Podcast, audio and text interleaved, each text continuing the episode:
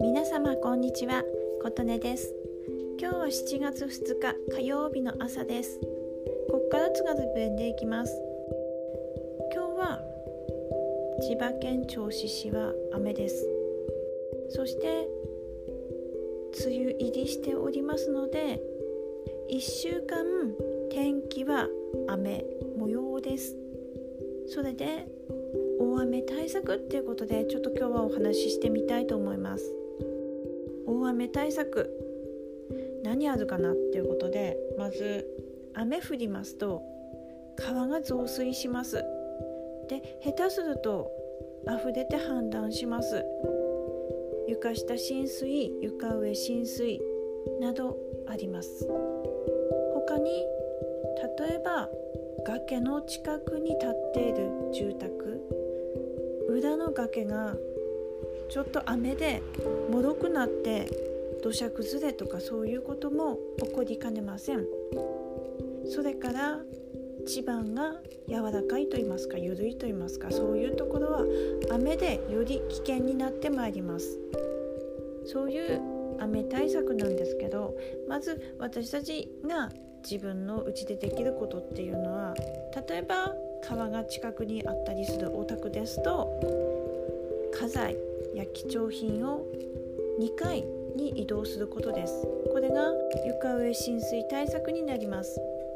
濡れたり汚れてはいけないものをできるだけ高いところに避難させとこうということになりますね。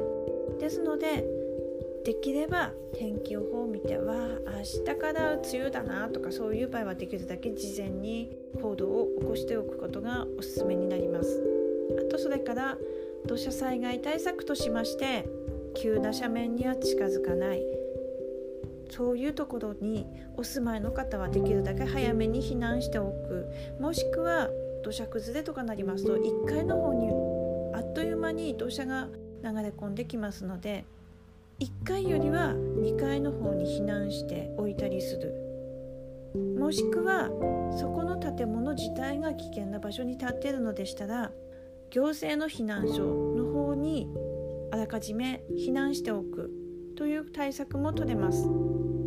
あと他には、えーと、例えば川がね増水したら様子見に行くとか田んぼが心配だから見に行くとかそういう場合にば用水路が溢れてそこに道路とね用水路の区別がつかなくて落ちてしまったとかそういう外に出てって巻き込まれるっていうことも危険ですのであまりしないように。要は外出はなるべく控えるということになります。それから交通機関がやはり時間的に狂ったり止まったりすることもありますので時間に余裕を持って行動するのが大切になります。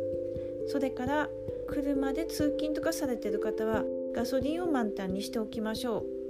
いざっていう時に車使おうとしたらガソリンないっていうことになりますともう大変です。それから、えー、家でできる用意しておきたいもの備蓄ですね。水とか食料の準備です。エアコンとか冷蔵庫が使えなくなる。それから、えーとガスもちょっと使えなくなるとなりますとそれでも手軽に栄養を補給できるもの。もしくはカセットガスコンロなどそのような携帯的に使えるものキャンプ用品とかでもあるんですけれども準備していくということが大切になります。それからラジオ。防災情報が分かりますね。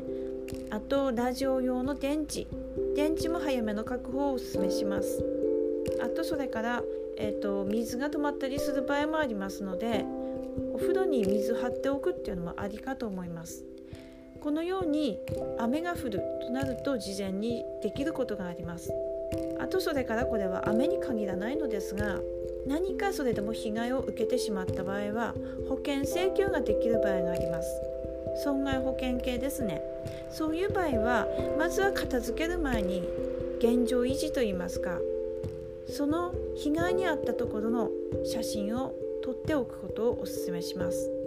特に写真を撮ろうとしたら、まあ、今もスマホが多いですよね。スマホの電池が切れていたっていうことがないようにまたモバイルバッテリーなども事前に準備し充電しておくというのも大切に今はなってくると思います。それではこの1週間梅雨が雨が続きますが皆様無事に過ごせるようお祈りしております。今日もお聴きくださりありがとうございました。